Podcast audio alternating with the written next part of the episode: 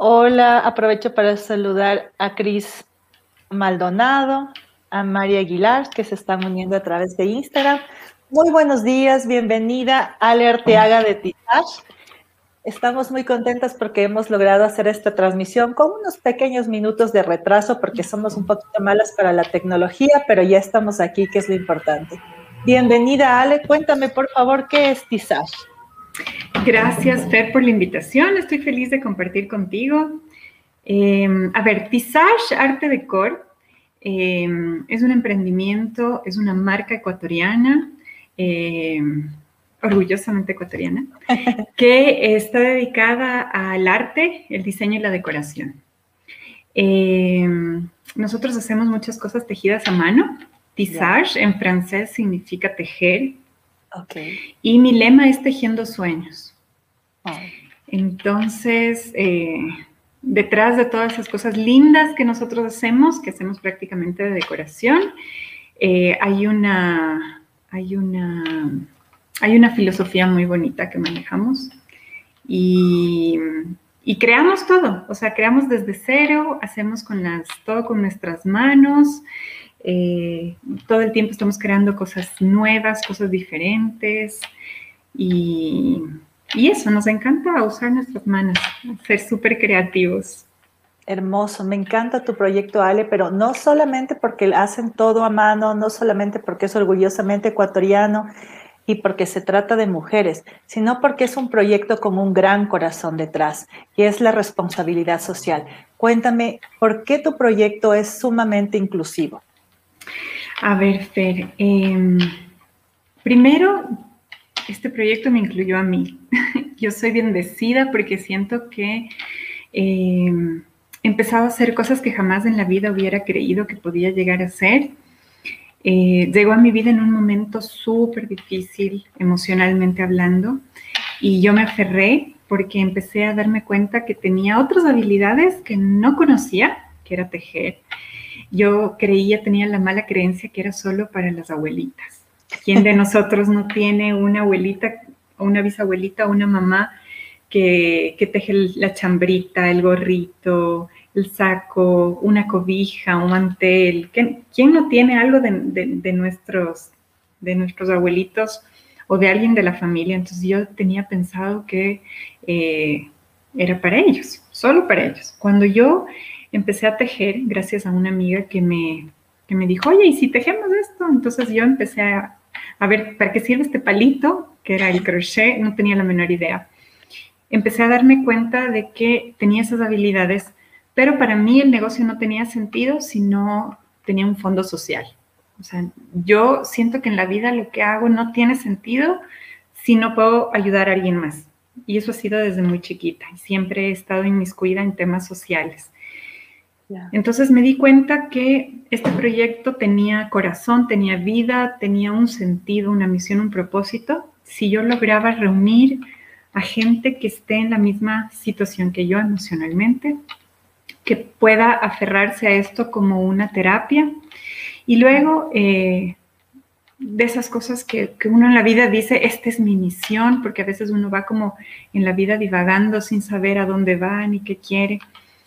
Eh, me di cuenta que si es que esto no tenía, eh, no nos uníamos y no lo sacábamos como, equipo, esto no tenía, no tenía sentido. Entonces, eh, mi proyecto incluye básicamente a mujeres en situación de riesgo, de violencia, a mujeres que tienen recursos limitados, que están pasando bastantes dificultades económicas, mujeres de la tercera edad que quieran nuevamente volver a sentirse útiles y valoradas, porque es lamentable cómo eh, para un negocio, para una empresa, llegan carpetas y simplemente tienes esta edad, fuera te fuiste por más experiencia que tengas, por más capacidad que tengas. Yo digo, estamos descartados laboralmente.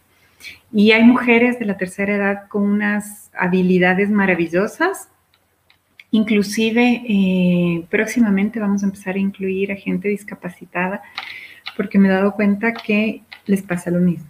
Son muy rechazados laboralmente, pero que son muy hábiles y que son gente linda, que son gente maravillosa. Eh, ay, a mí me emociona el tema. Entonces, eh, no sé, me, encanta poder incluir que todos podamos ser parte de este, de este proyecto, de este sueño. Por el momento somos seis, pero ya vamos a ir creciendo. Oye, qué hermoso, qué hermoso lo que tú nos cuentas y, se siente tu energía como de amor, como de paz, de, de, misión, en realidad una misión y un sentir realmente desde el corazón de lo que tú haces. Cuéntame un poquito qué significó para ti empezar a tejer con crochet. ¿Por qué fue una terapia? ¿Cómo vinculas eso con tu sanación? Eh, muy buena pregunta. Para muchas personas, eh, el poder sentirse tranquilo, en paz, usan la meditación, que es un poco el apaciguar la mente y separarla de todos esos problemas del día a día y concentrarse en el aquí y en el ahora. Eh, para mí, tejer es una terapia porque tú te tienes que concentrar en lo que estás haciendo en ese momento. Tienes que tener tu total concentración. Se te pasa un punto y hiciste un hueco se te pasa un punto y te quedó diferente a lo que tenía que quedarte. Entonces tienes que estar en el aquí y en el ahora. Hay ciertas puntadas o ciertas em, cosas que uno tiene que hacer dentro del crochet que necesitan que tú cuentes. Entonces, cada tres puntos haces un aumento, cada cinco puntos haces un cambio de, puntada, cada... Entonces, tú tienes que ir contando para que te quede exactamente como tienes, como te gusta, como está el patrón, lo que quieres conseguir. Entonces, el hecho de que tú tengas que contar un, dos, tres, cuatro, aumento, un, dos, tres, cuatro, aumento, te hace estar en el aquí y en el ahora. Y no quitas de tu mente las preocupaciones, quitas de tu mente eh, los conflictos. Eh, a veces nosotros vivimos en el pasado pensando qué hicimos mal, qué debimos haber hecho, qué pudimos haber hecho diferente, o estamos centrados en el futuro. ¿Qué voy a hacer? qué podré hacer, qué tendré que hacer o qué tendrá que hacer X persona, porque a veces nos metemos hasta en lo que los demás tienen que hacer. Somos eh, genios en, decidir qué es lo que los demás también tienen, cómo tienen que actuar. Y el hecho de que nosotros podamos centrarnos en el aquí y en el ahora, eh, te da mucha paz, porque te olvidas de que, eh, de que hay otras cosas, de que hay un pasado que no te gusta o que hay un futuro que es incierto. Entonces, para mí es una terapia. Eh, a mí me ayudó a salir de, un momento difícil en el que yo me encontraba emocionalmente. Llegó en el momento perfecto porque eh, dejé de pensar en los problemas y me concentré en el ahora. Y eso hace que uno pueda inclusive ver mejor la realidad, enfrentar mejor los problemas, eh, como la meditación, que le ayuda a uno a tener un poquito más de, de conciencia en que lo que estás viviendo en este momento es lo importante y que lo que viene a futuro ya vendrá por añadidura de lo que hoy decidas. Entonces, para mí fue muy bonito, o sea, muy bonito. Y lo más lindo de toda esta terapia que yo te digo fue enseñar. Yo que no tenía idea para qué sirve ese palito, después me sentaba a enseñarle a la gente, o sea, era maravilloso. Y cosas sencillas, un cesto, una alfombra, empezamos por cosas muy sencillitas, ahora hacemos ya cosas más elaboradas. Pero mira, súbele aquí, ponle aquí. Esa unión de corazón de enseñarle a la gente lo que tú sabes, lo que tú aprendiste. Eh, inclusive me pasa que hay gente que llega y que sabe más que yo. Entonces yo le enseño a mi manera y él me dice, no, pero mejor es decir, a ver, enséñame, yo quiero aprender. Entonces uno se pone al mismo nivel todos estamos al mismo nivel aprendiendo juntas. Em, a veces no sabemos qué hacer, cómo hacer, nos mandan a, nos piden, nos hacen pedidos de alguna cosa y entre todas, mira, encontré este video, mira, encontré esto otro, así es mejor. Entonces, es, es lindo esa camaradería que hemos empezado a compartir todos juntos. Sí, mi Ale. Permíteme un ratito, te leo el mensaje de Christopher Samaniego. Buen día, excelente charla. Muchas gracias, Christopher, por vernos. Oye, me parece espectacular porque es justamente el encontrar la magia en las pequeñas cosas, ¿no? ¿Quién se puede imaginar que un crochet te puede cambiar la vida? Y claro que es una terapia espectacular porque mira todo lo que envuelve, ¿no? Primero que tú no sabías tejer a crochet. Aparece una amiga que te enseña y entonces una cosa que nunca habías hecho antes, empiezas a hacer y ves que efectivamente en medio de tu dolor y de la situación tan complicada que estabas atravesando, puedes empezar desde cero y crear cosas maravillosas. Desde cero. Algo que como una creencia limitante que estaba destinado únicamente para los abuelitas, lo puedes hacer tú de forma tan espectacular. Y no solamente como un hobby, sino hacer empresa, hacer un emprendimiento de esto y más allá poder conectar con otras personas en la misma situación para poder compartir este conocimiento y también ayudarlas a salir de ese estado emocional. ¿Cómo no va a ser una terapia si construye uh, a nivel extra universal? Me parece espectacular. ¿Y cuánto tiempo te tomó a ti aprender a tejer con crochet? Uf, a ver, yo me acuerdo, yo recuerdo los primeros materiales que fuimos a comprar. Compramos en el centro un par de cosas y yo hacía y deshacía, hacía y deshacía, hacía y deshacía. Y, o sea, yo creo que para yo hacer algo así ya realmente bonito me debe haber tomado unos tres meses, porque lo que lograba era, uy, Fer, un desastre. Y, lo que yo le digo a mi hija, porque ella está empezando un emprendimiento ahorita, le digo, la, habilidad no, se, no, no es así de la noche a la mañana. Tú tienes que tener un tiempo de práctica, un tiempo de, darle, de, probar una cosa no te sirve, probar otra cosa no te sirve. Aprendí que habían diferentes tamaños de crochet, algo tan sencillo para las que sí lo saben. Yo solo tenía un solo tamaño y creía que con ese iba a salvar el mundo, pero pero no, me di cuenta que hay materiales delgaditos, entonces necesito un crochet más chiquito, hay materiales más gruesos, ¿para qué sirve cada material? Ensayo y error. Me costó tiempo y yo creo que así es la vida. O sea, la vida no es conseguir las cosas de la noche a la mañana, no, te vas a hacer millonario de la noche a la mañana, no vas a cambiar el mundo de la noche a la mañana. Eh, me di cuenta que cambiando mis creencias personales, yo puedo empezar a ayudar o cambiar el entorno donde estoy. No es que yo voy a ser, eh, qué bestia, que la gente sea millonaria o que las mujeres con las que yo estoy trabajando sean millonarias de la noche a la mañana, absolutamente no. Primero uno tiene que trabajar en la parte personal. Si mi creencia personal de que el crochet o que el tejido es destinado solo para, para ancianas, yo no cambiaba, para mujeres de la tercera edad o para gente sin trabajo. Ojo, que esa es otra cosa que yo tuve que cambiar, porque yo decía es para gente que no tiene nada que hacer, eh, que está aburrida o que no tiene trabajo. Qué tonto pensamiento, o sea, realmente, o para gente que no tiene una educación, no sé, o sea, uno, a uno se le pasa en la cabeza tantas cosas tontas, o sea, que, que por eso nos limitamos a hacer cosas grandes en la vida, o sea, cosas maravillosas. Y eso a mí me cambió la vida, o sea, empecé a aprender que yo tenía habilidades que no sabía que tenía, porque yo pintaba, pero no sabía que podía hacer a crochet, nada, no sabía que podía tejer y eh, darme cuenta que esto solo estaba en mi cabeza, o sea, que yo era la dueña de mis sueños, que yo podía construir y tejer imperios grandes solo con cambiar ese, ese chip que, tenía que, no me estaba dejando avanzar.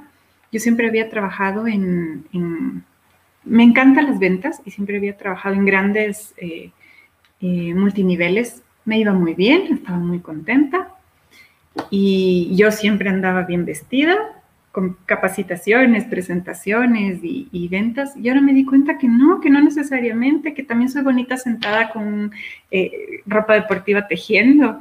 O sea, uno tiene que cambiar eso que, tienen, que tiene en la cabeza y las puertas se van abriendo inmensamente. Así es.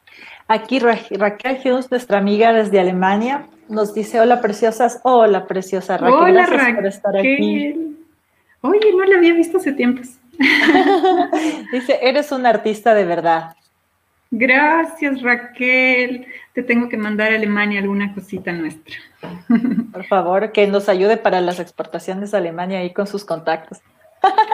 Sí. Dice Jessica Díaz, felicidades a Tisage, muy linda entrevista. Ahora, mi Ale, como tú dices, esto no era algo que tú conocías, sino más bien algo que tuviste que aprender. Aparte de dedicarte a las ventas, ¿qué era lo que tú hacías antes? ¿Tuviste algún otro emprendimiento? ¿Se te ocurrió hacer alguna otra cosa? ¿Qué, ¿Cuál era tu vida antes de Tisage? A ver, yo me dedicaba a las ventas, casi siempre. Eh, me dediqué a las ventas en diferentes negocios, en diferentes, en diferentes empresas y todo. Eh, yo siento que yo no vendía, yo creaba experiencias, esa es la diferencia. Eh, yo cuando hablaba con la gente, yo no les decía, este producto te va a beneficiar en esto, yo les contaba mi experiencia. Eh, yo trabajé muchos años en, una, en un multinivel y uno de los productos estrella eran filtros de agua, pero tenía como complemento adicional un, sistema en donde generaba oxígeno al agua. Para mí fue la bendición más grande del mundo porque mi hija eh, tenía problemas de su pancita y con este sistema de agua, con esta oxigenación, eh, ella empezó a tener un sistema digestivo mucho más normal. Entonces, cuando yo iba a vender, porque la gente me decía, ¿por qué vendes tanto? O sea, cuéntame, ¿qué, qué haces? ¿Qué, ¿Qué, les dices? Bueno, aparte que yo era muy técnica, yo sabía mucho y capacitaba en la empresa, pero esa no era la parte más importante. Me decía, claro, tú ya sabes de, de pies a cabeza cómo se maneja el filtro. Le digo, no, da tu experiencia. Si tú no tienes el filtro en la casa y tú no vives la experiencia y tú no sabes de qué se trata, tú no vas a poder vender. Entonces yo no les vendía a la gente, yo les contaba mi experiencia, lo que me había funcionado a mí y la gente inmediatamente lo compraba. Entonces yo creo que no necesitamos ser expertos, necesitamos lanzarnos al mar. O sea, si queremos conseguir cosas grandes en la vida, lánzate. Hay una cosa que yo, que yo aprendí. Eh, normalmente nosotros queremos que todo esté perfecto, las condiciones adecuadas perfectas, y cuando todas las condiciones estén perfectas, yo me lanzo a hacer. Y tiene que ser todo lo contrario. Tengo que yo lanzarme y generar esas condiciones adecuadas perfectas. Entonces, yo aprendí que mucho análisis da parálisis. Entonces, yo soy súper lanzada, o sea, yo, a ver, medio le pienso, pero me lanzo al agua. Y si medio me estoy ahogando, tiraré en un salvavidas, pero aquí me quedo.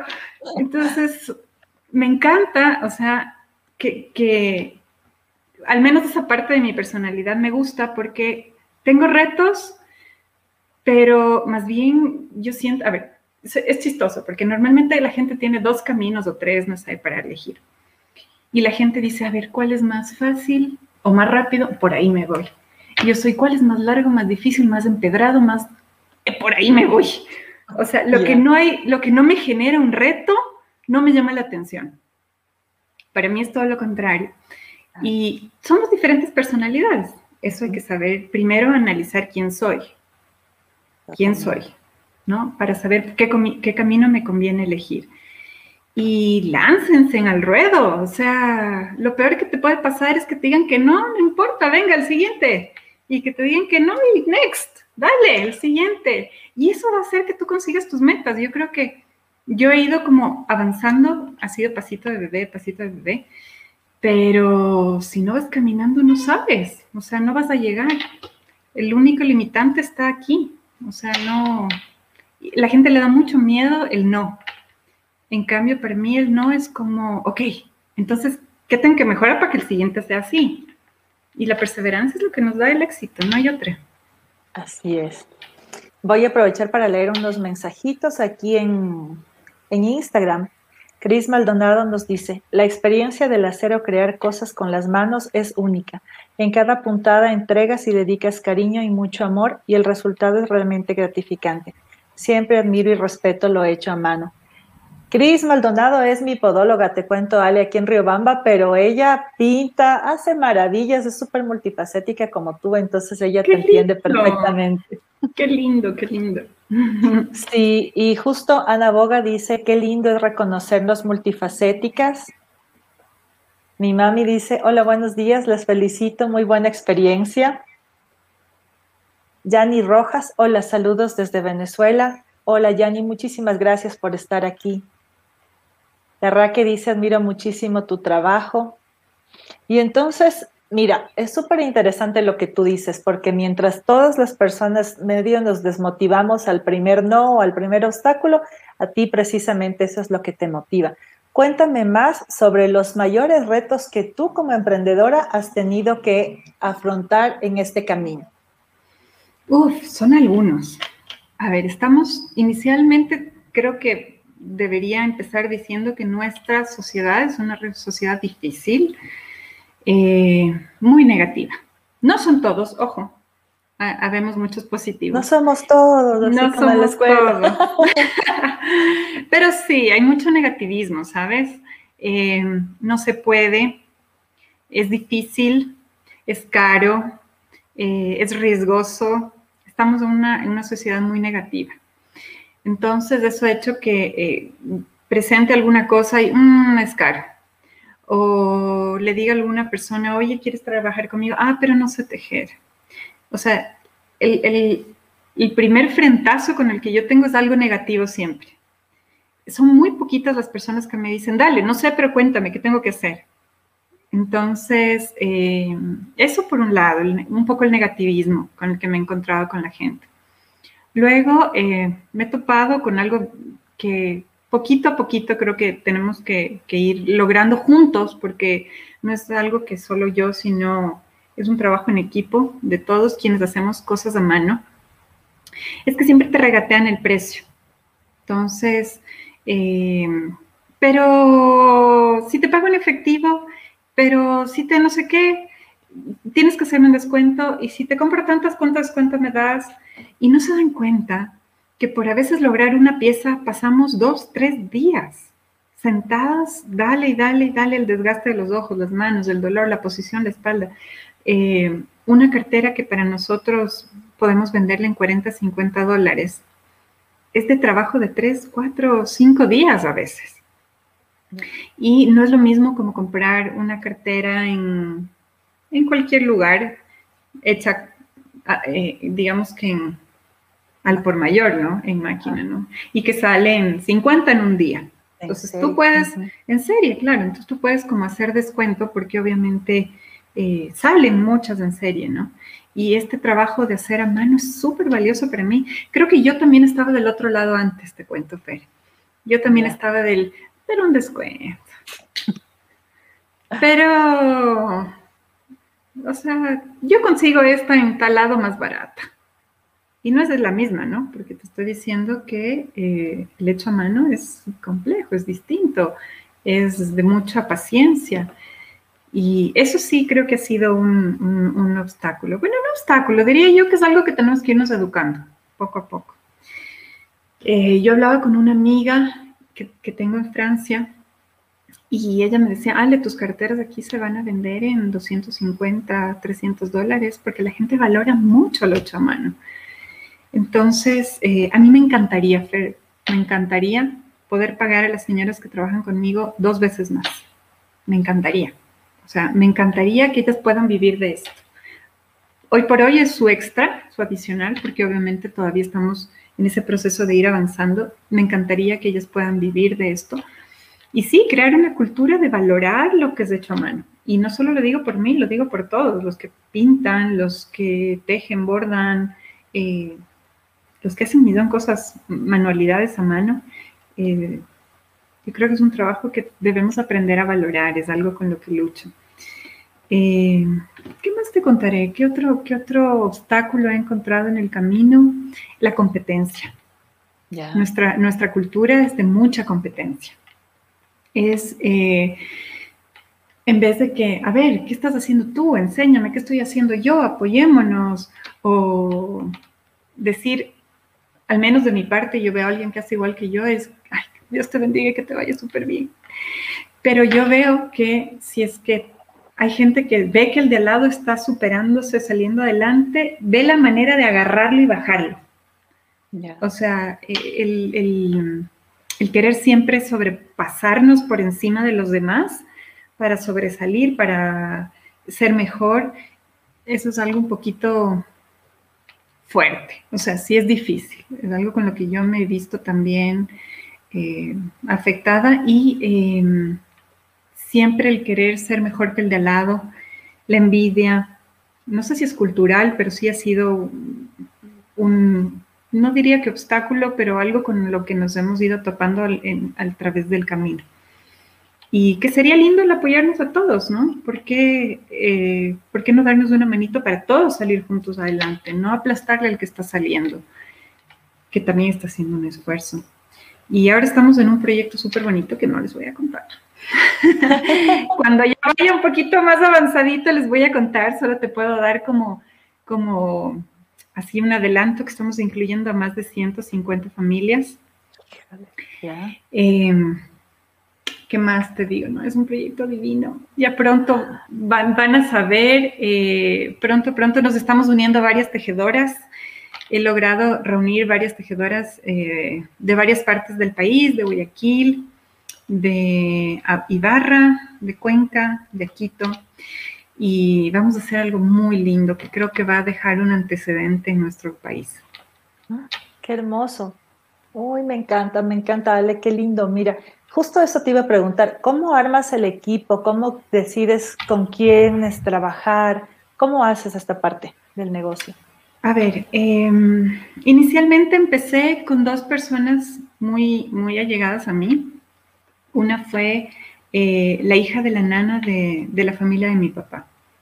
Eh, una señora a la que, que, me, que me vio nacer, que me cargó en su espalda de muy chiquitita y, ella eh, no tejía así cosas como, una gran tejedora, empezó igual que yo, pero hemos ido como las dos avanzando. Ella es una, le tengo un inmenso cariño, un inmenso, una inmensa gratitud. Yo a ratos a ella la trato más como una hermana mayor que como que como alguien que trabaja conmigo.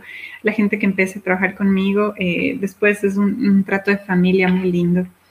Bueno, ella fue la primera. Eh, después fue una persona que trabajaba conmigo en la casa que por temas eh, de, un viaje que tuvimos que salir fuera del país, dejó de trabajar con nosotros, sabía que tenía necesidad de empleo, por el momento no la podía contratar para que vuelva otra vez a la casa, pero empezó a tejer conmigo. Igual, empezó a aprender, porque me decía yo a lo mucho una bufanda.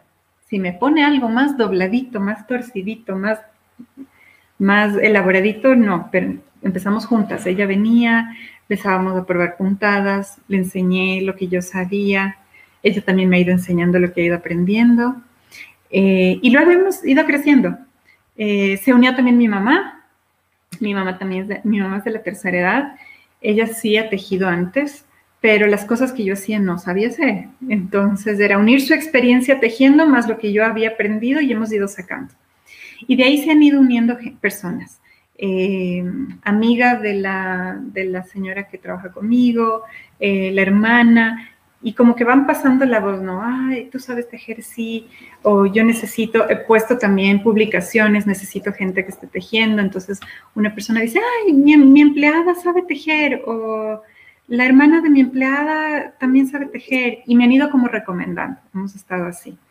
Eh, para este proyecto que estamos haciendo sí me tocó publicitarlo porque sí necesitaba reunir, necesito, pues todavía, por si acaso, necesito todavía reunir más personas que sepan tejer, entonces estamos en esa búsqueda. O sea, todo depende de, no ha sido como, mira, yo publicito y llega la gente, sino como ir pasando la voz. Todavía ha sido eh, muy de, de, de corazón a corazón, tú sabes, mira, te invito, ha sido más más así, pero ahora sí ya necesito gente, así que voy a aprovechar el medio para pedir que, que, me llegue por ahí alguien más.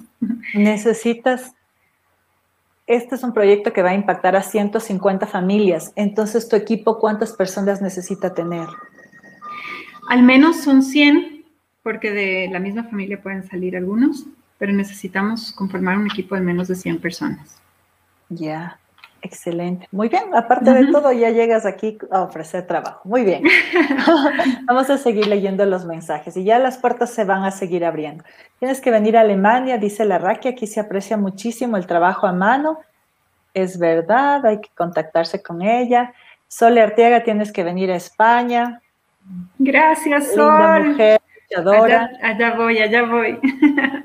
Luego no vas a poder parar, Ale, así que anda disfrutando este paso a paso porque parece que esto va a explotar.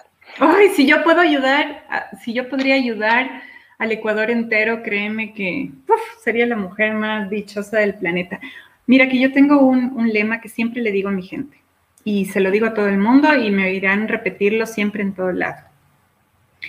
Eh, yo enseño a pescar no a darte el pescado. Porque eh, yo hace muchos años quería tener una fundación. Gracias por la burocracia del país no lo hice. Pero eh, yo me di cuenta que si es que tú le entregas algo regalado a las personas, tal vez hace rato te dicen que sí, pero no lo valoran. Y ojos, lo que tú les puedas dar les va a durar poco. Pero no es lo mismo si tú le enseñas a pescar porque tal vez tú no existas, pero ellos ya aprendieron a hacerlo solos. Entonces, en algún momento, ellos van a poder salir sin ti, que es lo más importante, que se, se destete, ¿no? Porque uno cree que mientras uno existe, ellos tienen ayuda, pero si tú no estás, ¿quién les va a ayudar? La mejor manera es la educación.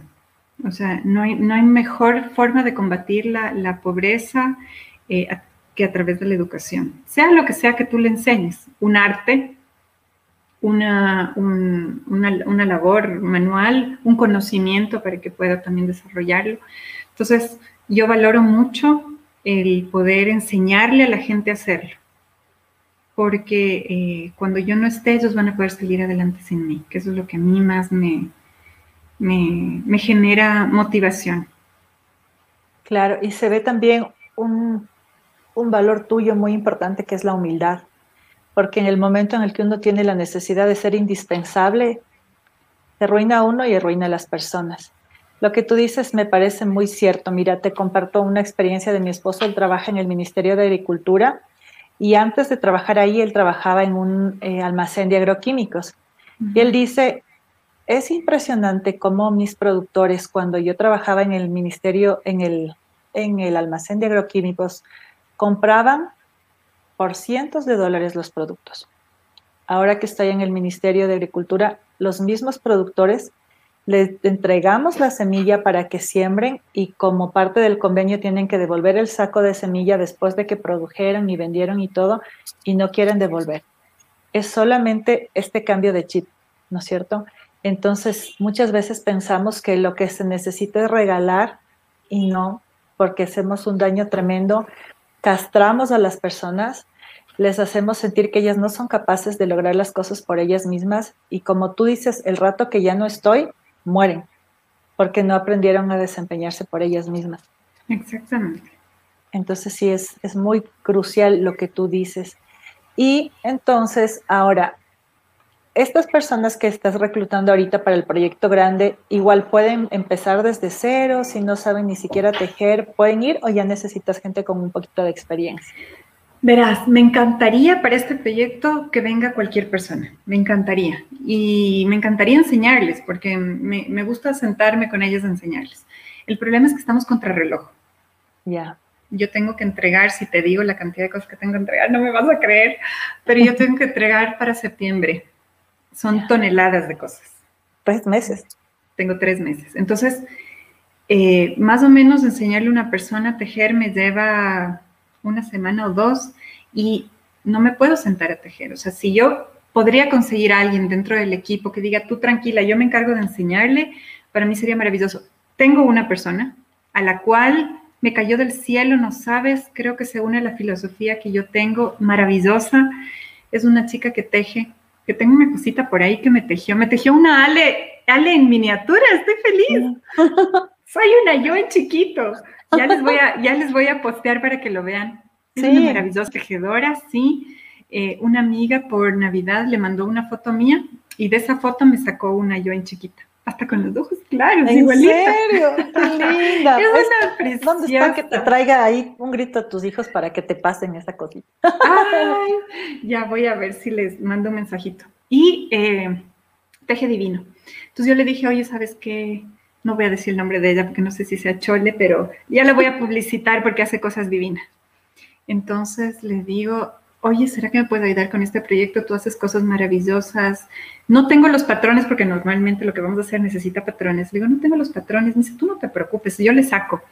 Yo, ah, hermoso. Le digo, oye, y hay otra gente que también quiere hacer, pero que no es tan, tan experta. No te preocupes, yo les enseño. Y no me pide nada a cambio, no me pide que le pague ni nada. Es más, cuando yo le dije, oye, Vivi, ay, ya dije el nombre. Bueno, le digo, oye, Vivi, eh, necesito que haya gente de bajos recursos porque quiero darles empleo, quiero que ellas salgan adelante, no sé qué. Le digo, ¿sabes de alguien que sabe tejer? Me dice, mira, que por la casa de mis papás, en Sangolquí, creo que me dijo, hay unas tres señoras que siempre están sentadas en, en una banquita en la vereda haciendo chambritas, gorritos y no sé qué. Y les voy a decir a ver si ellas quieren. Y mira que yo voy en Tumbaco y si vieras en Golquí a buscarles. Ya. Entonces me dice, yo les voy a ir a buscar para ver si es que quieren ellas también. O sea, es maravilloso encontrarse gente así. Es divino encontrarse gente así. Que todos tuviéramos ese corazón de ayuda, de darnos una mano, de que qué me cuesta coger un bus, un auto, un taxi y buscarle una persona que necesite. O sea, el mundo sería otro. Entonces, no, me encantaría responder a tu pregunta, me encantaría que poder coger a cualquier persona que no sepa, pero para este proyecto específico, porque estamos a contrarreloj, sí necesito gente que sepa tejer. Si es que en unas dos semanitas alguien se pone las pilas y medio empieza y le coge rápido, bienvenido sea. O sea, yo no me importa que no, no sepa ni qué es un crochet, pero ahorita en este proyecto, como estamos a contrarreloj, y necesitamos entregar las cosas con tiempos, entonces sí, sí voy a necesitar que tenga por lo menos eh, básico de, de crochet. Ya, perfecto, pero en todo caso, como esto recién es el primer pasito de una cosa súper grande que se viene, entonces sí necesitamos personas que le apoyen a la Ale dando clases de tejido, porque si no, está fregada la cosa. Ya, muy bien, entonces esto está muy chévere. Y ahora, a ver, ¿qué te iba a preguntar? Ah, te iba, te iba a decir una cosa con respecto a esto de los precios, ¿no? Yo creo que el problema está en que en la idiosincrasia. Lamentablemente los ecuatorianos vamos a los mercados artesanales, al más grandote, el de Otavalo, y obviamente es la cultura del, del regateo. Y es chistosísimo porque yo 20 años trabajé en turismo y me acuerdo que cuando nuestros huéspedes, todos del 90% extranjeros, llegaban a Hacienda Zuleta, donde yo trabajaba, eh, les decíamos, y en las guías de viajes y en la información de los operadores decía, vaya a Otavalo y regatee, porque en nuestra cultura mm. eso está, ajá, o sea, se promocionaba el regateo, eso está permitido y ellos siempre le van a elevar el precio y les gusta estar en este jueguito.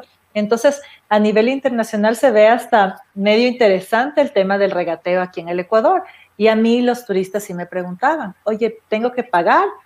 O regateo. Entonces yo le decía, pague lo mejor que pueda, pero lamentablemente es una cosa que tenemos como idiosincrasia y lamentablemente eso fue lo que se generó en la cabeza de los consumidores, que si es artesanía se puede regatear. Ahora, creo que la única forma de combatir eso es que ustedes se mantengan con sus precios, que son los precios justos y que no se bajen de ahí. Creo que hay mucho también el tema de creencias limitantes en cuanto al dinero. Y te comparto un poquito una experiencia que a mí me pasó también en turismo. Yo trabajaba en hoteles de primera clase y siempre iba a estas reuniones del Ministerio de Turismo. Y entonces ellas nos decía el Ministerio de Turismo, enfóquense en el mercado de lujo. Hay un montón de gente en el mercado de lujo, hay un montón de oportunidades. Y yo, claro, con mis creencias limitantes de primera clase decía, ¿Cómo será de apuntar pues al mercado de lujo? Eso cómo se hace. Pero yo estoy súper feliz por ti y por tu proyecto porque las cosas llegan, Ale. Tú eres una persona que hace de corazón, con amor, con una misión, con un propósito y todo se te va a ir dando. Simplemente son pasitos del proceso que uno tiene que ir atravesando porque ese es el aprendizaje. Entonces yo empecé a los 19 años trabajando en un hostal que costaba 6 dólares la noche la cama, era de mochileros, y la vida me fue conduciendo por un camino bien bonito en el que al final yo trabajaba en este hotel en el que cobrábamos 450 dólares por persona la noche. ¡Wow! me explotó la cabeza. Yo no me imaginaba que eso era posible y teníamos personas claro, el 90% eran extranjeros que pagaban eso. Y claro, cuando uno entra en ese mundo, ve las cosas desde otra perspectiva y te enteras que 450 no es nada comparado con lo que esas personas pagan en otros destinos del mundo, mil, dos mil dólares la noche en destinos muy exclusivos. Entonces, es exactamente igual en tu caso.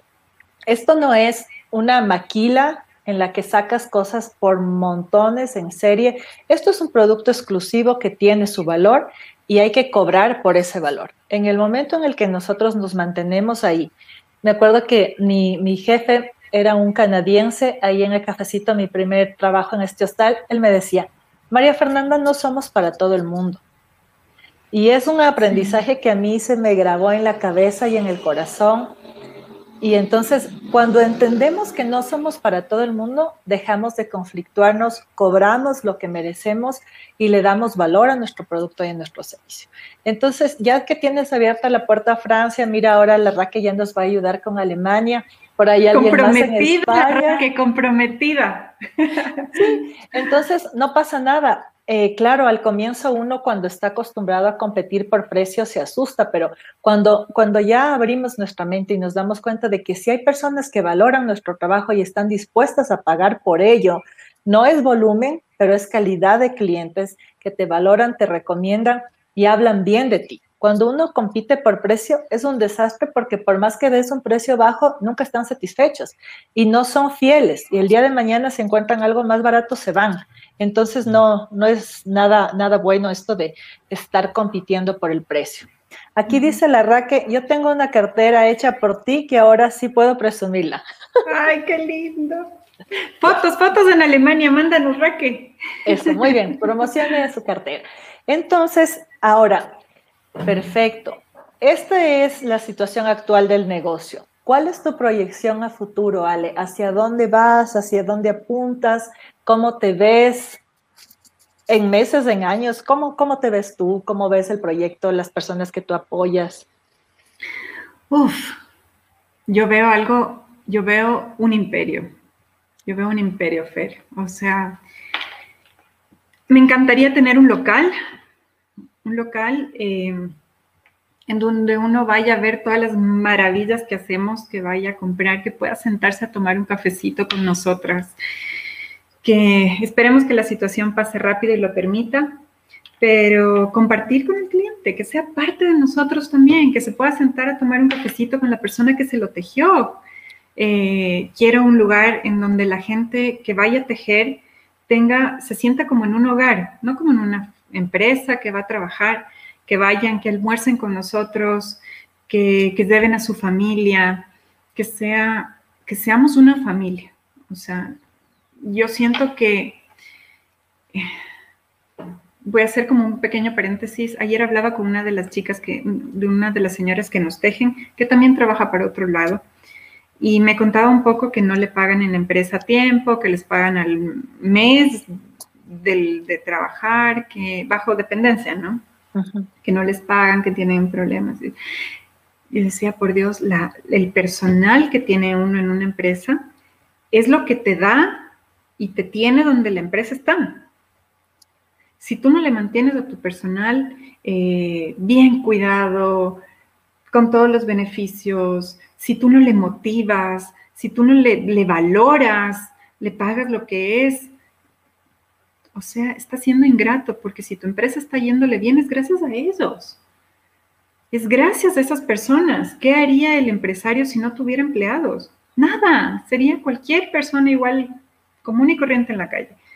Entonces, yo sí quiero eh, tener un lugar en donde eh, todos se sientan en casa, en familia, valorados, bien pagados, em, que inclusive si nosotros tenemos 10 productos y viene alguien y me dice, oye, me inventé un no sé qué, que ese producto sea parte de nuestra colección. Qué maravilloso que todos podamos eh, desarrollar nuestra creatividad y que eso se vea reflejado en, su, en su capacidad, en que la gente le guste, eh, que todos aportemos. Yo veo con locales en otros países, yo me veo fuera. No me veo solo aquí, me veo fuera. Eh, ¿Por qué no darle empleo, también a, gente bajo recursos de otros países? Eh, me veo exportando también, me veo exportando. Mucho, mucho, porque tenemos que dar empleo a muchas personas. Em, no sé, me veo en grande, me veo, me veo un tissage, arte de core, como, como un imperio muy grande. Em, ¿Qué más te puedo decir? Que, que, el proyecto que vamos a hacer va a ser un precedente para todo esto. Vas a ver. Vas a ver. Y quiero que todos sean parte también. ¿Cuándo sale este proyecto? ¿Cuándo es el lanzamiento? El lanzamiento sería en... En septiembre. A ver, nosotros, sí, nosotros tenemos, ahorita estamos en todo el proceso de, de, presupuesto, de aprobación, de, de buscar... Eh, eh, ¿cómo se dice esto? Gente que quiera aportar eh, económicamente, buscando eh, proveedores, donaciones y más o menos ya empieza como a arrancar en serio la tejida a fines de mes, comienzos de julio. tenemos julio, agosto y septiembre de un trabajo muy fuerte. Esperamos que para octubre ya lo podamos lanzar. Ya. Ay, Dios mío. Está muy emocionante. Mira, aquí está mi esposo. Dice saludos, una excelente charla conformando una red de personas para tener la oportunidad de comercializar el esfuerzo de su trabajo. Muchas gracias. Muchas gracias, un gusto.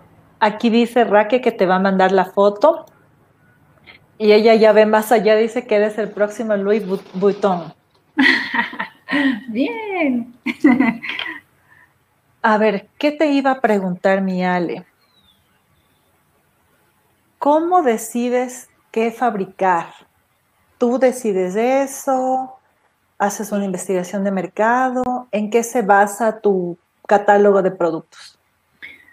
Verás, como te decía hace un, hace un al inicio de la entrevista, eh, vamos haciendo según va viniendo, o sea, la necesidad. Como yo soy súper creativa, es chistoso, pero yo, yo estoy haciendo una cosa y ese es un mal que tengo y tengo que reconocerlo. Como soy súper creativa, entonces estoy diseñando una cosa y mientras estoy diseñando y haciendo esa cosa se me viene idea otra, entonces dejo a medias y empiezo con la otra. entonces tengo, tú vienes a mi casa y tengo como unas 10 cosas empezadas y no terminadas, porque todo el tiempo estoy creando. Ya. Eh, todo el tiempo estoy creando, creando, creando, creando. Muchas vienen de mi creación y que cojo una idea de por aquí, cojo otra idea de por acá, cojo otra idea de por acá y la voy uniendo. Eso una, sale de ahí. Otra, por, pedidos. Por ejemplo, me dice, oye, tal vez tú haces esto. Digo, no, pero te saco. No sé cómo, pero te la hago. Entonces, le saco. Eh, por ejemplo, me pidieron recuerdos para primera comunión, que eran unas velas tejidas y eh, dije, hijo de madre, no sé hacer velas, no importa. Me fui a comprar parafina, la fregué, hice unas velas desastrosas, no importa, hice otras que ya salieron bien.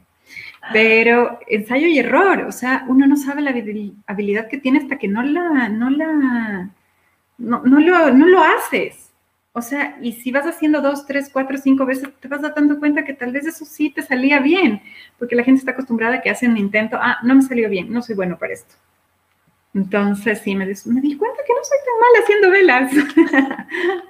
Entonces, sale de diferentes lados, o sea, un poco parte de la creatividad, otro parte, eh, inclusive mi mamá, oye, hijita, ¿qué tal si hacemos esto? Entonces yo sí, bueno, lo que diga la mamá, que también es una buena, ha sido un buen apoyo, creo que ha sido parte fundamental de todo esto y creo que tengo que, ser agradecida y darle las gracias a ella porque ha estado al pie del cañón. Ella es parte de mis tejedoras también y, un apoyo fundamental. Eh, a veces inclusive hay señoras que me dicen, ¿y si le ponemos esto y si le cambiamos esto? Entonces van saliendo ideas de todas, o sea, todas somos parte de esa creación y lo que no podemos lo intentamos. Ahí, ahí, ahí, ahí la sacamos. Y si no, no mismo, no mismo, pues te diré con todo el dolor del alma, sabes que no lo supe hacer. Pero casi no me pasa eso, porque siempre vemos la manera. Qué chévere. Y justo aquí está tu mami, mira, dice, felicitaciones querida hija, tienes todo nuestro apoyo. Linda, gracias, los quiero mucho. Y la Raque dice, sí, que así sea, tienes el talento para hacer así la supermarca mundial a futuro. Y entonces, ahorita, ¿cómo haces? todo el tema de la promoción lo haces a través de redes sociales, porque siempre veo que posteas cositas nuevas que estás fabricando. ¿Esa es la única forma en la que estás haciendo esto ahorita hasta tener el showroom? Eh, sí, estamos haciendo todo en línea ahorita a través de la página de Instagram de Tissage Arte Decor a través de Facebook. Eh, mucho a través también de mi página, de la gente que nos conoce, referidos. Sabes que he tenido la bendición de que gente me escribe y me dice, ah, me recomendaron y, y ya, llegó. Eh, estoy empezando, bueno, soy un poquito lento a veces en hacer las cosas. Ya tengo el, el dominio para la página web.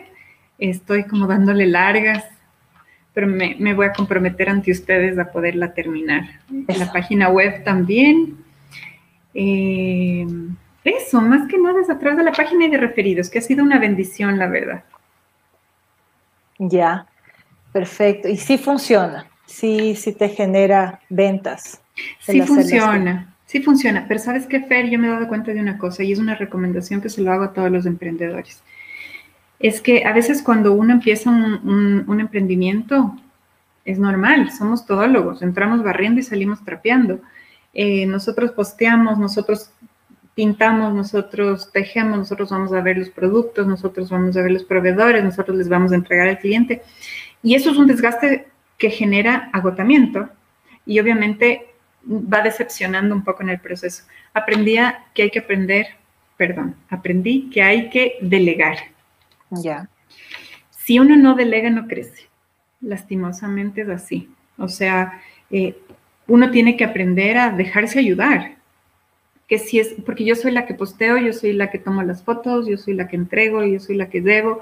Y ya ha habido ratos en que siento que colapso. Entonces, sí es una recomendación para todos los emprendedores, déjense ayudar, deleguen. Si les toca pagar un poquito más por otra cosa, háganlo yo ya voy a empezar a pagar a alguien que me ayude con el tema de redes sociales, porque también soy terrible para, el, para las redes, pero bueno, eh, podemos ir mejorando si es que podemos ir delegando. Y eso es lo que estoy empezando a hacer. Con este proyecto que también vamos a hacer, tengo un equipo lindo de, de gente que, que, me está ayudando, sin ellos yo no podría, porque pues hay muchas cosas que no sé yo no sé de estructuras, imagínate, necesito una estructura metálica gigantesca. ya pronto sabrán. y no, sé de estructuras, entonces no sé de marketing. Tengo una persona linda también que me ayuda en marketing. Entonces, ahí tengo mis dos angelitos detrás, que tú saben quiénes son y que me ayudan a que este proyecto salga adelante. Qué lindo, Ale. A ver, muy bien. Entonces, tenemos el pasado, presente y futuro. Ahora, ¿qué mensaje podrías darles a las mujeres que en este momento están atravesando por situaciones emocionales muy duras, porque de ahí nació el proyecto? Y como siempre digo, cada situación, cada experiencia difícil tiene un propósito mucho mayor ahí. Y este hermoso proyecto es precisamente un fruto de una situación emocional complicada. ¿Qué podrías decirles a las mujeres que están atravesando por ese túnel negro en este momento en el que no ven una luz y en el que sienten que la vida cambió de la noche a la mañana y que no hay, no hay una oportunidad, no hay una luz para redirigir sus vidas? A ver, Fer, yo te podría decir varias cosas ahí. La una es algo que yo aprendí, primero es el agradecimiento, la gratitud. Sea bueno o malo, el ser agradecido genera una energía tan especial que no indescriptible. Ser agradecido a Dios, ser agradecido a la vida, ser agradecido a la gente que te rodea, a la gente que te ayuda, eh, a la gente que está a tu lado, a la gente que te quiere. La gratitud tiene un poder inmensamente grande. O sea, agradece hasta por las cosas chiquitas. Yo he aprendido a agradecer hasta por haber puesto gasolina ese día en el auto. O sea, eh, agradece porque ese día pudiste comprar un dólar de pan. Agradece porque pudiste limpiar tu casa, porque tienes cloro para limpiar el piso. gente que no lo tiene inclusive, que parecen cosas tan, tan tontitas, tan sencillas, tan pequeñas, pero la gratitud hace que eso mismo se te devuelva. Que todo lo que tú, por lo que tú estás agradeciendo, te venga con, con, fuerza a ti. Eh, cuando uno se enfoca en las cosas negativas, esas perduran, esas se quedan, esa energía se, se, queda, se mantiene. Eh, si, tú quieres avanzar en la vida, una de las cosas que también que, es súper importante es eh, la perseverancia.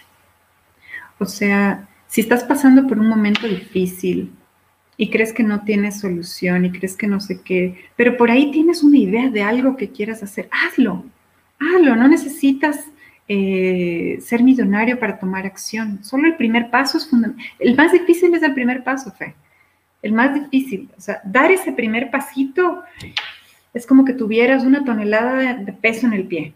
El siguiente pasito ya tiene media tonelada, el tercer pasito ya tiene un cuarto de tonelada y después tú vas avanzando de una manera que, que nunca creías que eras capaz de hacer.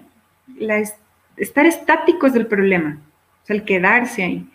Si estás pasando por un momento difícil y ves que no hay luz al final del túnel, tú camina, camina, camina, tú vas a llegar a algún lado, camina, no te quedes ahí. Es como cuando te dejan abandonada en un desierto y tú ves que todo a tu alrededor está lleno de, arena y no hay a dónde ir. Pero si tú sigues y sigues y sigues, vas a llegar a algún lado, vas a salir del, del desierto. El problema es cuando nos quedamos porque dejamos que el sol nos queme, la falta de agua nos deshidrate. Entonces, o sea, tú dale, sigue, a algún lado vas a llegar. Si todavía no tienes claro qué quieres, sigue. Lo, lindo sería tener claro a dónde vas, ¿no es cierto? ¿Qué quieres de tu vida? Yo en muchas capacitaciones a, la gente que trabajaba en mi equipo de ventas, yo les decía, bueno, para los que conocen Quito, eh, no sé si conocen la Shiris, que es una calle ancha al lado del Parque La Carolina. Entonces yo les decía, a ver, si tú te quieres ir al, así nada más, les decía, ok, en Quito, por ejemplo, Em, a un lado, a ver, para los que no ubican Quito, porque sé que hay gente de otros lugares. De otros países. Si tú, de otros países. Si, tú quieres irte al norte, ¿qué bus vas a coger? El que, bus que diga norte, el trole. El bus que diga norte, ¿no es cierto? Ok.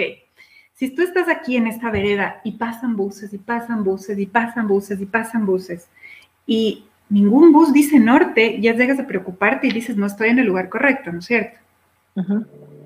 Por aquí no pasan buses al norte. Por aquí no pasan buses al norte. Quizás solo cruzándote la vereda, porque para allá va al sur. Entonces todos los que van para allá dicen sur, sur. Quizás solo cruzando la vereda ya del otro lado vayan buses que van al norte. Entonces, tú primero tienes que saber dónde estás para saber a dónde vas a ver, hacer un análisis, ¿dónde estoy? Estoy en una situación difícil, estoy pasando por esto, estoy... pero tener claro a dónde quiero, no importa la situación, me va a ayudar luego a salir adelante.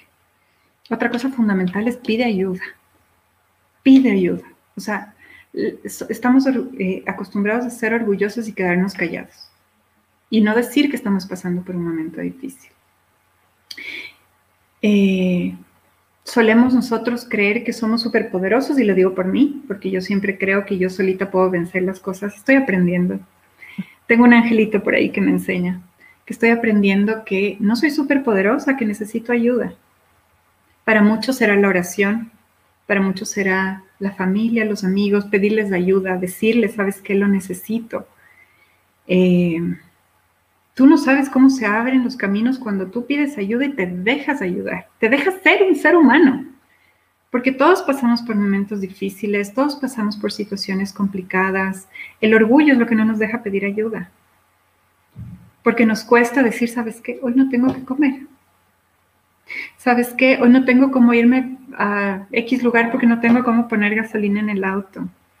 Y ese orgullo no nos deja avanzar y no nos deja salir del hueco en el que estamos.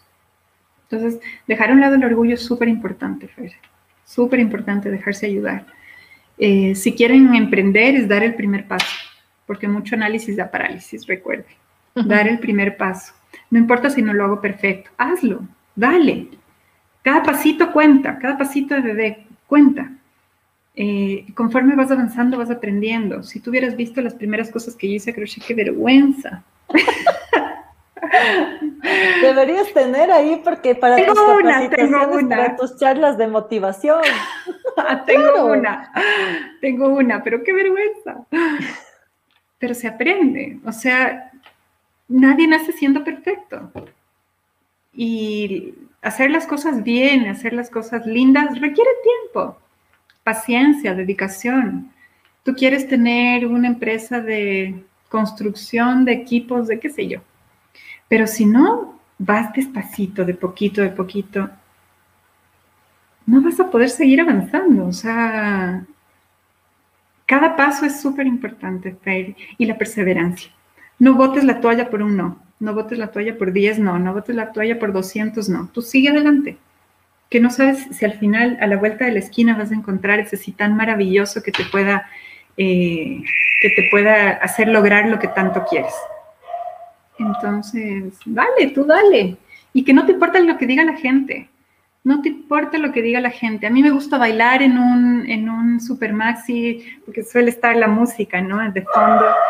El otro día me, me fui a hacer compras con mi hija y ella es bailarina, le encanta bailar. Entonces ella iba por el, por el pasillo y la gente le quedaba viendo y me dice, mami, soy tan feliz que no me importa lo que diga la gente. Entonces no tiene precio, o sea, no tiene precio. Y yo cogía, el, por ejemplo, el papel higiénico y le lanzaba a lo largo del pasillo, ella cogía y seguía bailando. Entonces, es maravilloso que no te importe lo que diga la gente, tú sigues, si estás haciendo bien las cosas, si es que sabes que no estás haciendo daño a nadie. Ojo, que eso también es importante, ¿no? Sin pasar por encima de nadie. Si tú sabes que estás haciendo las cosas correctamente, sin, sin pasar por encima de nadie, eh, sin afectar tu integridad ni la integridad de la gente que está a tu alrededor, tú dale, dale, dale, dale, sé perseverante. Y, que no te importe, que no te importe que la gente diga, ay, qué feas cosas que haces, no importa, dale. Hay gustos para todo. Así es. Entonces... No somos para todos, además. No, no somos para todos. en gustos y sabores, no discuten los lectores. Así que somos diferentes y, ser diferentes nos hace únicos a todos. Así es. Unos mensajitos aquí. Raque, gracias por la enseñanza de la gratitud. Ale, eres de las mías. I love you, Ale. Oye, ¿cuál es el emprendimiento de la Vale que es tan jovencita para ver si en un siguiente mes la invito a ella? Hoy, ella salió como yo todo el tiempo está haciendo algo, todo el tiempo está diseñando, todo el tiempo está haciendo. Es una belleza porque me encanta, no se queda parada tampoco, no se queda estática. Y Martín, que es mi hijo menor, es de la colite más grande del mundo porque él está ahí ah. ayudándole a la ñaña, dale, él es el de marketing, el de ideas, el de, el de redes. No, es una belleza, hacen un lindo equipo. A ver, mi hija empezó eh, vendiendo hoodies, que son los saquitos deportivos con con gorrita. Le fue muy bien, le fue muy bien, estaba muy contenta. Y eso estuvo haciéndolo un tiempo, todavía lo hace, pero ya no tanto. Y la empezó recién em, diseñando macetas.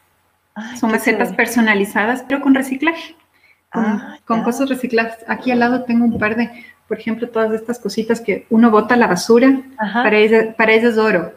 Le da, le da una segunda vida a las cosas, al desecho. Ya y eh, hace unas macetas maravillosas, lindas, ella pinta y diseña. Y eh, les pone cactus o suculentas, que son súper fáciles de cuidar y son bien bonitos. Ah, Entonces... esas son las que tú tienes, las plantas. Yo tengo plantas de todo, pero ella tiene cactus y suculentas. No las tengo por aquí para que tú las veas, pero son como, son chiquitas, son bonitas, son, son bien fáciles de cuidar y son un lindo detalle para regalar. Claro, una planta es mágico. Sí, sí, da, da energía. Entonces está en eso. Ahorita la pobre está estresada porque tiene un pedido de 30.